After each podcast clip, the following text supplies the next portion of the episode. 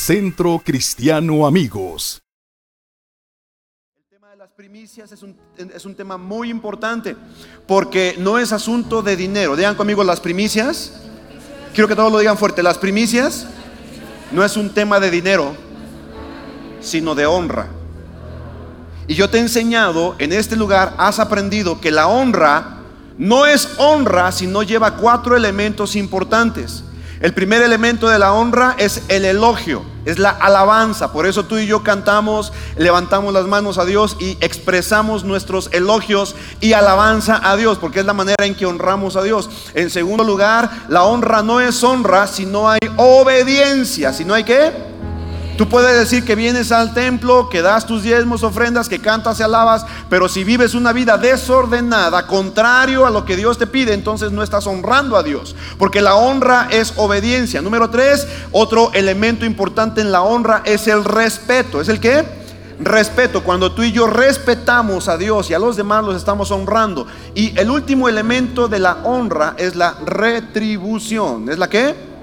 Sin estos cuatro elementos tu honra no es honra, puede ser cualquier otra cosa, puede ser admiración, puede ser conocimiento, puede ser entendimiento, pero no es honra. Y en este día, cuando hablamos del principio de las primicias, no nos referimos únicamente al dinero, tenemos que hablar de la honra. Cada vez que hablamos de dar honra a alguien, normalmente lo relacionamos con darle lo mejor, digan conmigo lo mejor.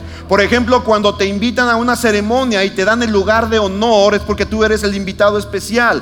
Cuando en una mesa de honor, en una fiesta, la mesa de honor está reservado para los que están siendo homenajeados o agasajados, la mesa de honor. O por ejemplo, en una boda, la dama de honor es la primera y más importante en la vida de la novia, ¿verdad? Porque es su amiga, su compañera, le dan el lugar de honra o de honor. Entonces, siempre la honra está relacionada con dar lo primero y lo mejor. Digan conmigo lo primero y lo mejor. Por eso el asunto de las primicias tiene que ver con un asunto de honra. En esta iglesia ya por más de ocho años hemos practicado el traer las primicias delante de Dios. Y sabes, hemos visto la mano de Dios. Hemos visto y escuchado testimonios de personas, de familias que decidieron honrar a Dios con sus bienes y cómo Dios les ha prosperado de una manera impresionante.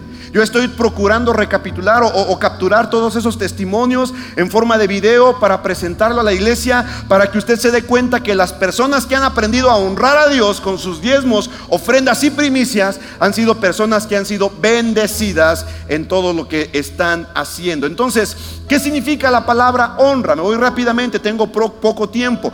En hebreo, la palabra honra es la palabra kaboth, que significa gloria. ¿Qué significa?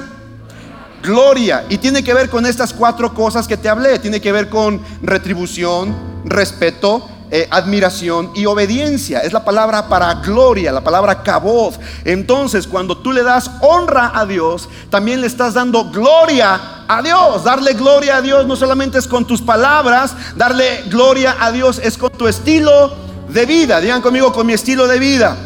Por eso es importante, es importante que tú y yo honremos a Dios con lo que podemos honrarle. Y en esta ocasión lo vamos a hacer a través de nuestras primicias. Ahora, ¿por qué el principio de las primicias es importante en nuestra vida? ¿Qué significan las primicias? El pueblo de Israel fue instruido por Dios para que trajeran del primer fruto de la cosecha lo primero que el campo producía lo apartaban y lo consagraban a Dios como lo más importante, porque era el primer fruto de su cosecha. ¿Me está siguiendo? Entonces, siempre lo primero, digan conmigo lo primero, era apartado para Dios y lo traían delante del templo, delante de Dios en el templo, a los sacerdotes para que entonces los sacerdotes tomaran las primicias y la ofrecieran delante de Dios. Y entonces el pueblo de Israel podía disfrutar del resto de las cosechas una vez que habían presentado sus primicias. ¿Está conmigo? Entonces, en la ley de Moisés, Dios instituyó la fiesta de las primicias, pero recuerde que toda fiesta en el Antiguo Testamento es una sombra y figura de lo que habría de venir ahora en el Nuevo Testamento. ¿Me está siguiendo? El asunto de las primicias, entonces, la palabra para primicia en el hebreo original es la palabra Habikurim, que significa una promesa por venir. Quiero que digan conmigo una promesa por venir. Entonces el pueblo de Israel, entendiendo que Dios le había ordenado que trajera lo primero de sus cosechas como su primicia, porque esa primicia representaba la promesa que vendría de bendición para sus cosechas. Ahora yo quiero preguntar, ¿cuántos desean la promesa y, que se concrete la bendición de Dios en sus vidas? Levanten sus manos. Todos deseamos que Dios nos bendiga, todos deseamos que Dios nos prospere. Bueno, pues el principio de sembrar o de traer primicias representa que yo estoy creyendo que la promesa que está por venir a mi vida es cierta y la espero con fe y yo sé que se va a cumplir porque estoy honrando a Dios con lo primero. ¿Cuántos dicen amén a esto? Entonces, eso significa la palabra primicia. Javikurim es una de las siete fiestas del pueblo de Israel. El pueblo de Israel celebra las siete fiestas de Dios no son las fiestas de los judíos. Si bien los judíos celebran estas fiestas, pero realmente son fiestas que Dios instituyó para sí mismo. Realmente son eh, eh, fechas que marcan tiempos, marcan ciclos y normalmente estaban relacionados con el ciclo de la siembra y la cosecha.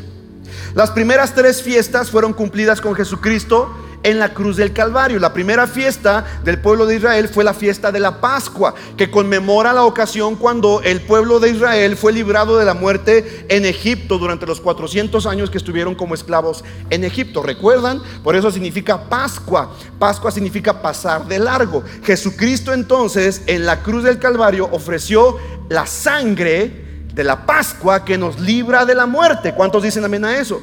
Pero después, la siguiente fiesta, inmediatamente después de la, fiesta de la Pascua, viene la fiesta de los panes sin levadura, en donde la Biblia enseña que la levadura representa el pecado. Bueno, pues cuando Cristo muere, muere sin pecado, está muerto tres días y por causa de que no hay pecado en él, no había poder legal que mantuviera a Cristo en la tumba, porque la Biblia enseña que la paga del pecado es, la paga del pecado es muerte, pero como Cristo no pecó cuando estuvo en la tierra, entonces no había poder legal que lo pudiera contener o mantener muerto.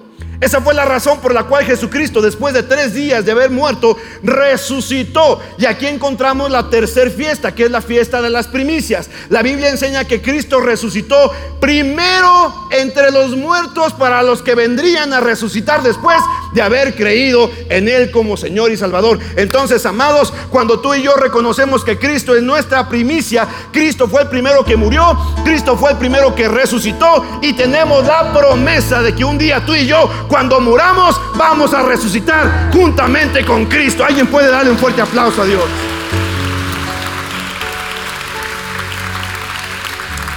Ya llevamos aquí tres fiestas y las tres fiestas las cumple perfectamente nuestro Señor Jesucristo. Pero Cristo, después de haber resucitado, le dice a sus apóstoles, a sus discípulos, no se vayan de Jerusalén, quédense en Jerusalén hasta la fiesta del Pentecostés. Es decir, 50 días después de la fiesta de las primicias. Pentecostés significa 50, Pente 5. Entonces, el día de Pentecostés se celebra 50 días después de celebrar el día o la fiesta de las primicias. ¿Vamos bien hasta aquí? Uy, hasta teólogos van a salir este día de acá. Usted me dirá, pastor, ¿y todo eso de dónde lo sacó? De la Biblia, amados. La Biblia lo enseña. Hay que estudiar. Hay que leerla para saber lo que dice la palabra de Dios. ¿Me, está siguiendo?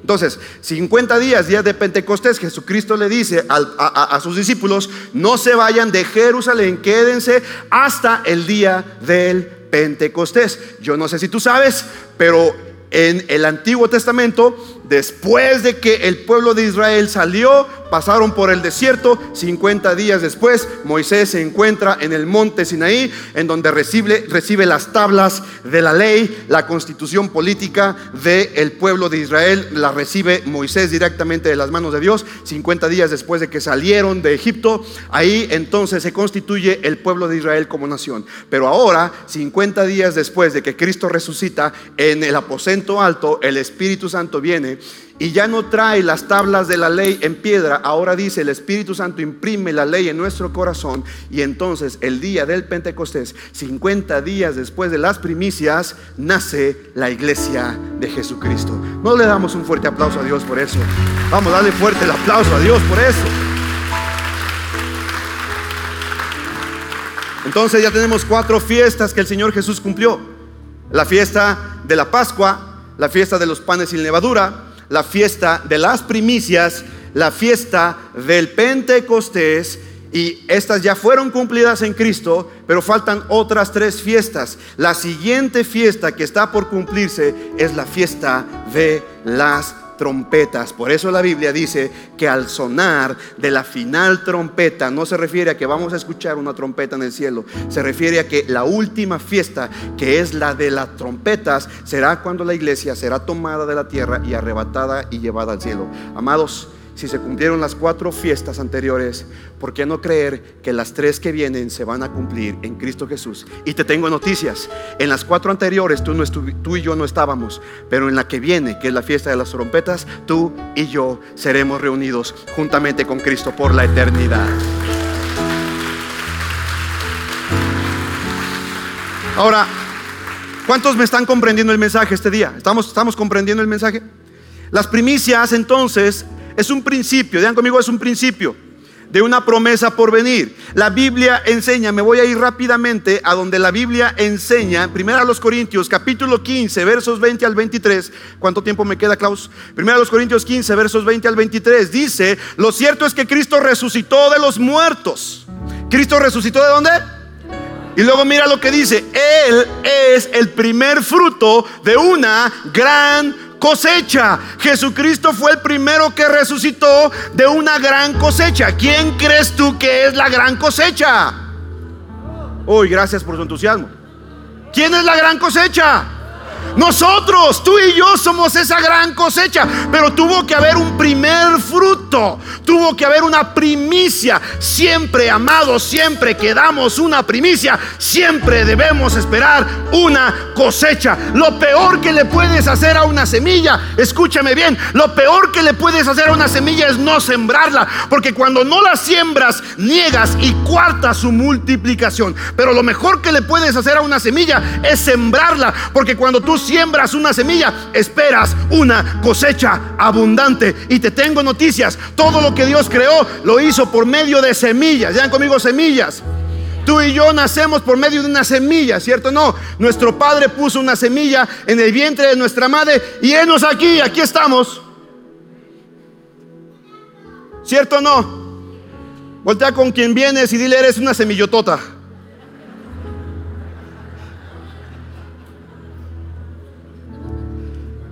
¿Me sigues o no? La raíz etimológica de semen es semilla. ¿Sabías eso? ¿Sabías eso? Todo lo que Dios diseñó lo diseñó por medio de semillas. Escúchame, todo se produce y crece por medio de semillas. La única semilla, ponme atención, la única semilla que no tiene género es el dinero.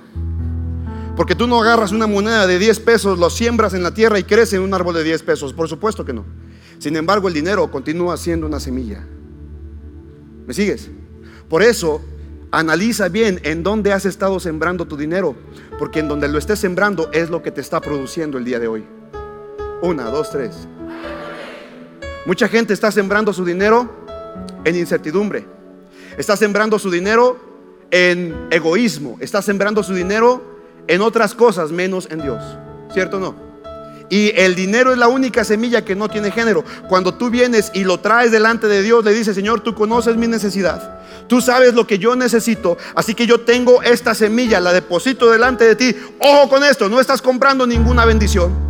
Tú no necesitas comprar el amor de Dios. Dios te ama, de eso no des. ¿Cuántos dicen amén a eso? Dios te ama. La Biblia dice que Dios da pan al que come. ¿Cuántos aquí comen? Levanta su mano. Se nota, vaya que comemos, ¿verdad que sí? No tenemos duda de eso. Dice la Biblia, Dios da pan al que come y semilla al que siembra. Yo no sé tú, pero yo no me quiero conformar solamente con recibir el pan de Dios. Yo quiero recibir semilla de Dios para convertirme en panadero y darle de comer a más familias, a más personas. No quiero comerme el pan, quiero producirlo. Pero para eso tenemos que aprender a sembrar. Digan conmigo, aprender a sembrar. Es un principio de reino. Aunque Dios lo estableció para Moisés y para el pueblo de Israel, sin embargo es un principio de reino. Funciona y opera aún fuera de cualquier dispensación. En esta dispensación o en este tiempo y en el anterior y en el que viene. Por eso la Biblia dice en 1 Corintios 15, versos 20 al 23, Él es el primer fruto de una gran cosecha. Y el último versículo dice, Cristo fue resucitado como el primero de la cosecha. Luego todos los que pertenecen a Cristo serán resucitados cuando Él regrese.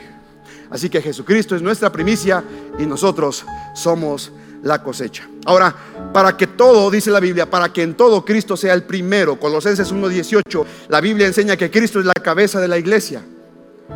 Cristo es la cabeza de la iglesia, no un pontífice, no un representante, no un pastor, no un apóstol. Es Jesucristo quien es la cabeza de la iglesia. ¿Me está siguiendo? Y Cristo como cabeza eh, la iglesia como su cuerpo, dice, Él dio comienzo a todo y fue el primero en resucitar de la muerte, entonces Él es el más importante en todo sentido.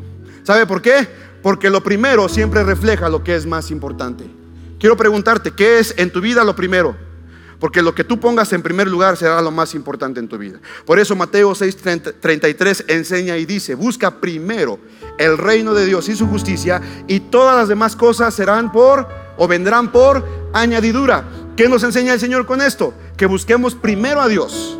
Que en primer lugar en nuestra vida no sea la esposa. El primer lugar en nuestra vida no sea el trabajo.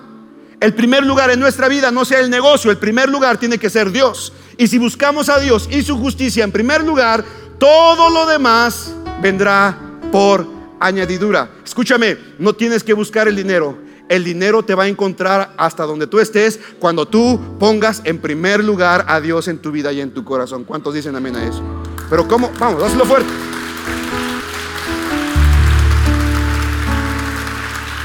Hey, escúchame. Hay gente que está buscando las bendiciones. No busque las bendiciones. Busca a Dios, quien te da toda clase de bendición. Busca a Dios y ponlo en primer lugar en tu vida. Y todas las demás cosas, di conmigo, todas las demás cosas vendrán por añadidura a tu vida. Pero ¿qué es lo más importante? ¿Qué es para ti lo más importante? Porque lo primero es lo más importante. Por eso es que traemos primicias, porque con nuestras primicias le estamos diciendo a Dios, Dios, tú eres lo más importante en mi vida. ¿Quién tiene la preeminencia en tu corazón? Te pregunto, ¿quién tiene la preeminencia? ¿Quién tiene el primer lugar en tu corazón? Si es Dios, entonces no dudarás en darle lo que Dios te está pidiendo. Ahora, antes en la ley, las primicias, el pueblo de Israel tenía que darlas. Hoy tú y yo no estamos obligados a darlas. Sin embargo, hemos entendido el principio de la siembra y la cosecha. La palabra de Dios enseña en Gálatas, dice, no os engañéis, Dios no puede ser burlado porque todo lo que el hombre siembra, eso también que cosechará. Entonces dice, el que siembra para la carne, de la carne cosechará corrupción y muerte, pero el que siembra para el espíritu, del espíritu segará vida eterna. Cuando tú y yo damos de nuestro corazón, damos las primicias, nos estamos desprendiendo de la carne. Porque, ah, qué difícil es dar dinero, ¿cierto o no? Uy, gracias por su entusiasmo. ¿Cierto o no? Nos cuesta trabajo, somos bien marros. Pregúntale al esposo que no quiere aumentarle el chivo al aceño. Oiga, esposo, don, doñito, le estoy hablando. 500 pesos ya no alcanza para el chivo. Aumentele, por lo menos póngale otros 200. No se crea, no se crea. No sé cuánto debe usted para el chivo. A mí mi esposa me basculea cuando llego después de la quincena y me tumba todo. Pero sabe, hay hombres que son bien marros y cuando se trata de dar dinero, hoy son especiales. Les puedes disparar en el corazón y no se mueren, pero les disparas en la cartera y se mueren, caen fulminados. ¿Sabes por qué? Porque donde está su corazón está su tesoro. Y muchos hombres, muchas mujeres tienen su tesoro en su cartera. Por eso cuando tú y yo damos diezmos y ofrendas y primicias, le estamos diciendo a Dios, Dios, lo más importante para mí no es el dinero, eres tú. Y con esto yo te lo demuestro. Yo te entrego a ti lo primero que recibí para darte honra. Ahora, ¿por qué lo hacemos así el día de hoy? No lo hacemos en una actitud religiosa.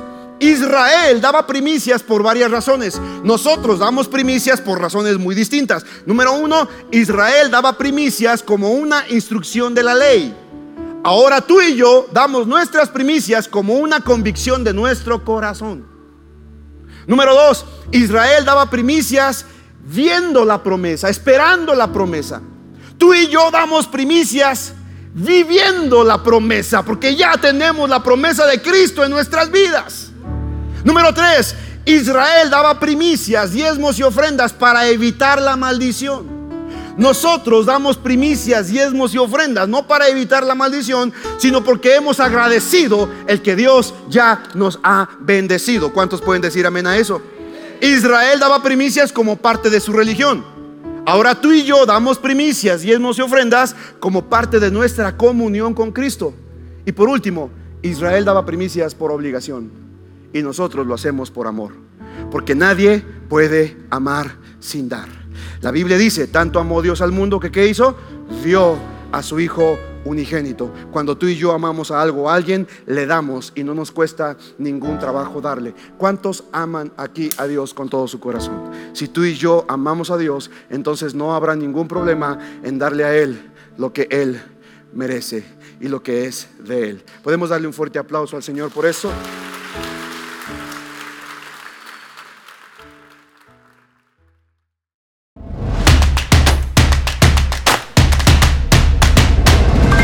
Centro Cristiano Amigos.